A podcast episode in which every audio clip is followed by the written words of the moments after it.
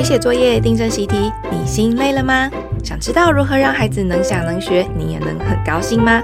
欢迎收听解题快一通，让您陪读放轻松。Hello，大家欢迎收听解题快一通，我是培瑜，我是小何。哦，太好太好了，小何来了。其实是我自己很想要问。就是呢，寒假还寒假期间呢，还是有作业哦。对，尤其是一个最令人头痛的作业，就是要写作文啊、哦！真的，我记得小时候我好怕那个要每天要写日记哦。对啊，要不然就是游记要几篇，读书心得要几篇这样子，然后常常都面对一张白纸写不出来。对，好可怕。然后通常都要先算好三百字会到这一页的哪一个地方，我先打个句点，然后继续算标点符号，继续瞪着那个空白的纸，这样。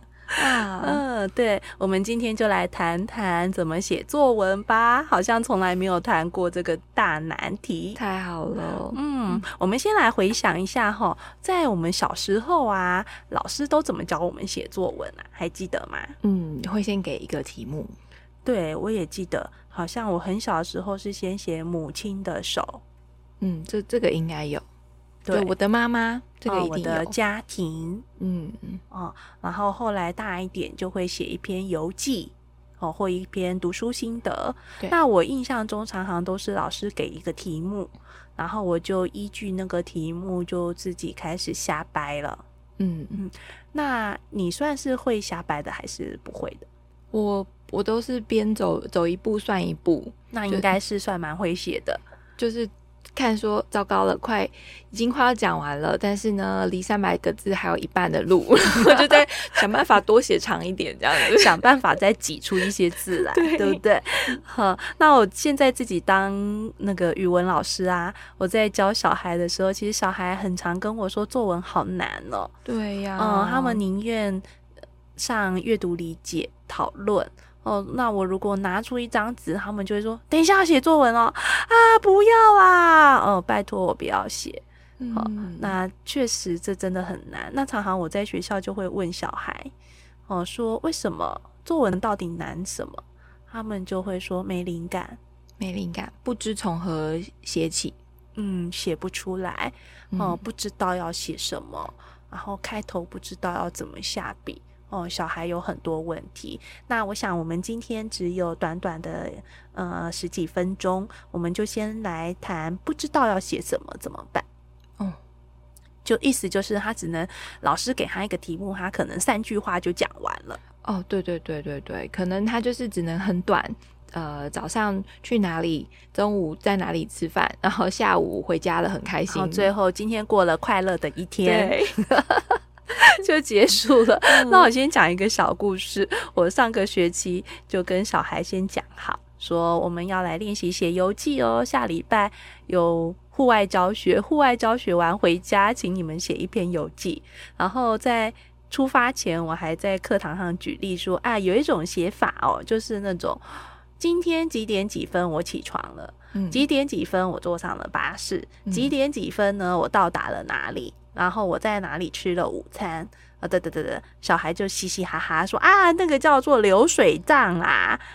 然后也有人说好烂的哦，好烂哦，还会笑人家，呃、笑别人哦，笑成一片，说烂死了。嗯、我就说哦，对，大家都觉得写流水账不好，对不对？好，那请大家这次邮寄不要写流水账，就你猜下个礼拜我收到什么？通通都是。流水账是不是？我收到了一大叠流水账，每个人都一样，因为行程都一样嘛。对，每一个人都把那个过程，从集合出发，在车上到哪里，在哪吃午餐，哈，就是稍稍有不同，可是大同小异。哦，当时就觉得很好笑，我就问他们说：“你们怎么了？不是说好不写流水账吗？”啊，小孩就很诚实，嗯，他们也叹了一口气说。啊，不会写啊，不知道要写什么，真的不知道写什么呀。对，不写流水账，他们就不会写了。嗯，好，那我们今天来谈不写流水账怎么写哈。好啊，教小孩有一种写法，哈、嗯，叫做镜头法。镜头法，嗯，镜头法。好，什么叫做镜头法呢？是那个相机、摄影机的那个镜头哦。对，嗯，呃，摄影机、相机、录影机都可以。嗯，好的镜头。嗯，好，什么叫做镜头法呢？就请小孩试着去描写镜头拍得出来的东西。嗯，哦，那意思就是画面，然后他可以试着去描写画面。意思是要小孩描写他眼睛看到的东西，这样子吗？对，最基本的就是眼睛看到的。呃，那如果镜头拍不出来的东西，他尽量少写。嗯，哦，非不可，他尽量少写。哦，比方说，嗯，我就会先举例说，比方说我要写快乐，那镜头拍得出快乐吗？嗯，快乐这个又不是快乐两个字这样。哦，对，好，那我如果要描写。快乐，而我不用“快乐”这两个字，那要怎么写？哦，那就可能会写说某个人很快乐。呃，可能会说，可能就会写说他在跑来跑去、跳来跳去啊，好像不能写好像很快乐，要写很轻快的在转圈圈，或者什么。对，哦，你可以去描写这个快乐的孩子，或是这个人他做的动作、表情，哦，声音，你看到他的样子，哦，比方说快乐的时候，我可能会写说他笑得东倒西歪，嗯，你一听就觉得哦，这个人应该蛮快乐的，哦，哦，那或者我写说他笑到眼泪都流出来了。哇，这个很夸张，很夸张哦。那刚刚培瑜说的，有一群小孩在广场上跑来跑去，哦，在放风筝，哦，大家呼朋引伴，啊，去抓蚱蜢，哦，嗯、啊，我这有点老气横秋的字啊，要换成小孩的文具，哦，那直接去描写那个画面，呈现那个快乐的样子就可以了。嗯、好，那我们现在再换哦，如果我们要写生气。而我的句子不是直接写他很生气，或我把他很生气放在最后一句，那前面可以先写什么？因为写他很生气，我一句话就讲完了。嗯，他破口大骂，嗯，小孩被吓得都倒在地上了。没错哦，他或者小孩吓得一动也不敢动。哦哦，如果有一个人很生气，那个画面大概是这样。那我们还可以去描写那个生气的人啊，嗯，对，哦，比方说他脸涨得通红的，红彤彤的，全身发抖，嗯、额头上冒青筋，哦，手上紧紧捏的拳头，握拳，真的是。感觉就要打人了。对，好，那这以上我就是让小孩试着去说，哦，一个人很生气，他的样子可能是什么？一个人很快乐，他的样子可能是什么？好，那让小孩大约体会之后啊，我建议一开始先是写短短的，然后呢，定一个，如果是老师要定题目，或是大人要定题目的话，定一个比较贴近小孩的题目，让他比较好写，或是他会很有兴趣想要写。哦，那有一次我让小孩做镜头法练习呀，那一次呢，我就请小孩写怎么抵达一个秘密基地。嗯，哇，这个一听就觉得很好玩。对，哦，描写你怎么到达一个秘密基地。哦，那其实那个之前我们有先让小孩读了一篇那个马克吐温的《顽童历险记》呃，那有的人翻译成《哈克历险记》哈，都可以这样写。那马克吐温怎么写一群小孩抵达秘密基地呢？哦，马克吐温是这样写的哦，他写说，我们穿过一个狭窄通道。到进到某个空空的地方，那儿湿哒哒的，冒着露水，又冷又冰。我们停不下来。好，从头到尾哦，我们停下来，从头到尾完全没有出现“秘密基地”四个字。嗯，可是透过他的描述，知道啊，这群小孩抵达了一个秘密基地。对，就有一种很神秘的感觉。嗯，对。那上课堂上，我就会请小孩说说看，他看到马克吐温写了什么。嗯，看到他写了通道，嗯，而且是狭窄的通道哦。对他不是写我们穿过一个通道，所以你就会看到他是那个窄窄的画面，对不对？对，然后接下来进到某个空空的地方，哈，他一直在做视觉描写。嗯。啊，接下来那儿湿哒哒的，好，所以他可能摸到了湿湿的东西，或他听到的水声，嗯，哦，滴滴答答，冒着露水，又冷又冰。哦，这时候他写的，呃，有看到，可是除了看到，他还写他感觉到的。哦，所以你刚刚说，请孩子说说看，上面那段文字写了什么？是要孩子去试着说出有看到的啦，或者是有皮肤感觉到的啦，嗯、或者是有呃嗅觉、听觉这些不同的感觉。嗯、呃，对。哦，小孩会透过他自己的观察，哦，他会发现，哎，原来不是可以，不是只写我到了秘密基地。嗯，就结束了。嗯，哦，原来光是我到了秘密基地的这一瞬间，我可以写这么多的，然后细细的描写。那通常会让孩子比较说，像这样的一个句子跟直接写我到了秘密基地，感觉有什么不同？哦，小孩就会说，感觉很有画面。嗯嗯，好像进到了一个地方。哦，那当他能这样写的时讲的时候呢，他就讲出了这个镜头法的真真正的用意。哦，就是这个镜头法呢，能把这个人透过你的镜头带入你的情境。那通常很厉害的小说家、文学家，他们都非常擅长镜头法的描写。哦，就是我写的人呢，我要就是透过镜头法很细细的描写，这个是。可以把我在想的事情，我脑海里的画面传达给在读的人。嗯，对。那这个对孩子来说，就是意思就是，当他在写作的时候，他的脑中啊，可以不是只跑文字而已。哦，特别是有些画面感很强的小孩啊，通常他们的写作能力会很不错。就他脑中是跑着一幕一幕的画，他想象他的脑海中是有画面的。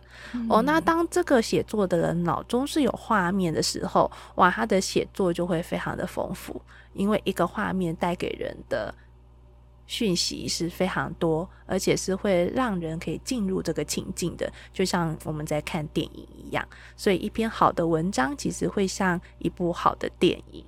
就你会随着那个文字就进入那个情境里面，哇哦，嗯，这听起来有点像是相辅相成，有点透过要小孩用镜头法逼迫他要在脑海里先有画面，嗯，对，其实我觉得小孩天生他们就是很画面感哎，哦，只是他们通常对于文字跟画面之间没有连接，嗯，就如果我们只给小孩一个题目。他们通常就会去一句一句的想说，他要怎么堆叠那个句子，嗯、那这样他的想象力就没有一个一个依靠点。嗯，哦，所以我觉得镜头法是让小小孩的想象力依靠有一个一个支撑点。好、哦，依靠在什么上呢？依靠在他心中的那个印象、模糊的印象，或是那个画面感上。他试着去描写心中的那个画面。嗯，哦，那对孩子来说其实是比较容易，也比较具体的。嗯，好，那所以，嗯哼，就可以让小孩，比如说，就用刚刚这个怎么抵达一个秘密基地来练习，对不对？嗯，对。所以，当我读完这个简单的文字之后，其实大概就一二三四五五六句而已。哈，下一个下一次我出的题目就是，请小孩想象一个秘密基地，嗯、小孩就会说我没有秘密基地。然后。答案就是，请你想象啊，用你的把你的想象力打开，哦，你创造一个秘密基地，哦，你可以想象要怎么去，哦，你是用爬的，还是用穿越过了森林？哦，那你有踏过流水吗？还是你穿过了泥土？哦，那你经过的路途中，你可能会看到什么或感觉到什么？那会有蛇吗？会有蜥蜴吗？会有蟑螂、老鼠、蚂蚁吗？嗯，哦，还是会有什么东西跑出来呢？好，那这个都是可以加在他的想象里面的。哦，他让他自己的想象是有画面的。好，那最后到达的地方可能会一个是前面是穿越嘛？好，他穿越了哪里？好，那再来他可能会看到哪些东西？哦，他会看到秘密基地有很多的石头吗？还是有很多的箱子？哦，还是有很多的花，哦，那每个人的秘密基地可能长相都不一样，哦，那给孩子一些这样的提示之后啊，我其实是让他们模仿，诶，模仿马克吐温的那个结构，就是他可以去抽换那个字句，嗯、然后模仿这个结构写一个短短的秘密基地。哦，那这样子有小孩的例子吗？有哦，嗯，其实小孩，我先来读，我看一下哦，我今天带了几个例子来呢，好，我就读三两个小孩的例子就好了，好。嗯好，小孩一，他这样写：早上，我和朋友们决定要去找一个秘密基地。然后他还是写出来了。我们走到一个地方，开始往上爬。爬到上面，我看到了泥巴。再往前看，我看到了一个大树。大树旁边有一个长得像兔子耳朵的叶叶叶子的意思哦。嗯。可是你要仔细看，才能看到一个藏在后面的一个隧道。你走进去看，才会知道有一个隧道。就这样决定吧，这里就是秘密基地了。嗯，好，这是孩子一的。好，那再来，我再念一个孩子二的，短短的。我穿过拥挤的街道，来到一条空荡荡的小巷。小巷里满是涂鸦、空罐和垃圾袋，满地的香蕉害我差点滑倒。我看到一栋覆盖着藤蔓的房子。铁卷门上写着大大的“请勿进入”四个字。嗯，这是两个小孩的，觉得他们写的如何？我觉得很不错啊，很有画面感。对，我那时候看到他们的习作，觉得哇，好厉害哦！嗯，其实小孩好像是那个某个开关被打开了哦。对，对他写每个人写的都非常有意思，而且就出现了一个一个不一样的秘密基地。对。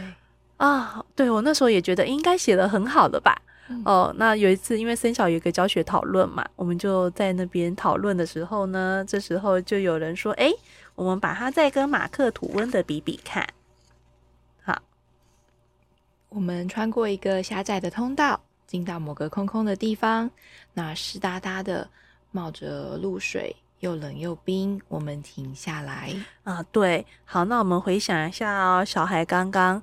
的，我和朋友决定要去找一个秘密基地。我们走到一个地方，往上爬，爬到上面，我看到了泥巴。再往前看，我看到了一个大树。好，就这样。嗯，有发现。下一堂课我就问小孩说：“比较看看哦。”嗯，自己写的已经很好了，可是跟马克吐温的还有一点点不一样。嗯，他们一开始看不出来，我，我请他们再多比几次。嗯。好像是小孩的两个小孩，他都他都有讲说，我看到啊，对，没错，呃，两个小孩，小孩很可爱哦，嗯、两个小孩写我看到，有的人是我闻到，有的人是写我听到，就是 好像他们蛮想要跟旁边的人讲话的感觉，对，我跟你说我看到这样。好，那这就是语文能力要再进阶，作文能力再进阶了哈。那我就跟小孩谈说，为什么马克吐温跟你一样，可是为什么他不写我看到、我摸到、我感觉到？他为什么没有这些字？好，那请小孩试着体会看看，有这些看到什么这些词跟没有的差别。那我们现在帮马克吐温加一下。嗯，我穿过一个狭窄的通道，我看到某个空空的地方。我感觉到那儿湿哒哒的，我看到那儿冒着露水，又冷又冰，感觉如何？嗯，我就会觉得一直被打扰。哎，没错 哦，你那个那个，我们用拍摄的术语来讲哈，就是如果有一个人呢拿着摄影机在拍，结果这个电影里面啊一直出现镜头，一直出现拿着摄影机的那个人。嗯嗯，好，那其实是蛮干扰的啊。这个很像现在的 YouTuber，对，他们呢都是自拍的镜头，一边走一边自拍，然后一边拍介绍后面的风景跟他看到的人事物，嗯、可是他自己一直在那个画面里。对，好，那差别是什么呢？其实小孩就说，差别就是当那个镜头一出现啊，观众就出戏了。啊，好，你本来会跟着那个镜头的画面，通过一个窄窄的隧道，然后呢，感觉到那滴滴答答，仿佛自己在身临其境。可是，一看见镜头啊，人就跳出就被弹出来了哦。所以一个厉害的作家的差别就在这里哦，或是一个厉害的影片哦，他尽量的他是不让人看到这个镜头的，所以这个我看到、我听到、我闻到是要努力藏起来的。嗯，就是他要把自己藏起来，但透过他的描写，让读者去，好像读者看到、听到。对，那是不是一定不能用呢？这就要请小孩斟酌。就某些时候，那个那个导演也会故意让读那个听众看到，呃，观众看到镜头。哦，这就是这个写作的自己的安排。意思就是说，要不要写我看到？这个其实是要经过思考的哦。某些时候写我看到，嗯，效果很好，不得非写不可。可是如果隐掉效果会更好的话，那就要大胆的把它隐藏。哇，这个还真的是需要透过像刚刚那样子的对比，才比较能感觉出来。嗯对，那其实我觉得很有趣哦，就是透过这样的教学啊，你说小孩全部都马上就会了吗？也不尽然，因为我后来又出考题，呃，不是又出作文题的时候，有的小孩他们真的还很小哈，比较幼稚。忍不住就是要写一下，我看到，我闻到，哦，小孩还小，他忍不住，哦，那就是慢慢练嘛，没有关系，哈，来日方长，哦，可是很让我惊喜的是，后来啊，因为那个森小有一个阿图征文，哦，就的，呃，有一点像一般小孩学校的作文比赛，嗯，哦，那在这个作文比赛里面呢，就有一个小孩呢，就洋洋洒洒的写了一个几千字的故事。哦，他以前写故事都写短短的哦就那那个学期，他忽然他的就写了一篇非常长篇的小说。那我念他其中的一段哦，我那时候看到觉得哇，好厉害哦！他写一个龙的故事，讲一段哦。两旁的路都被击碎，突然一颗特别大的巨石燃着火，砸在一旁的树梢，树梢猛然烧起，车队们纷纷往下开。就快到营地时，一只巨兽撞开了卡拉的车。车翻了两圈，冒出火花。接着，巨兽迅速地冲向吉尔的车，正巧吉尔的车被巨石巨石撞得弹起来，巨兽也跟着往上跳。啊，等等等，好，继续念下去，就是那个人跟怪兽的对打。哦，它整个更长啦。哦，可是我想我念短短的一段就可以了。哇，很很厉害耶！我觉得好像在看那个什么。哥吉拉还是什么之类的，对 对，好像在看《侏罗纪公园》。对呀、啊，好强哦！这个小孩一定是脑子里有这个画面，他、嗯、而且他很厉害的把它连接到用文字，可以把它呈现出来。对，这个小孩后来他的那个作文就翻了一层哦。那我就很好奇，我那时候就问他说：“你怎么你怎么写的、啊？”哦，那小孩就说：“我就是用你说的那个镜头法。”哇！我就是一直想说，我要用镜头法，大量的用镜头法，然后他就写了一个一部电影，哇，几千字的文章 哎，对，几千字的文章，一个呃，算是长篇小说哦，对孩子说是长篇小说。好，那以上就是我们今天谈的哈，就是如果小孩写不出来，嗯，那其实有几个可能，一个就是他还不知道怎么去想象哦，那我们就给他一个依据，让他试着去想象画面。好，那脑中有画面之后要怎么写呢？啊，试着去细致的描写这个画面里的他看到的、他听到的、他感觉到的。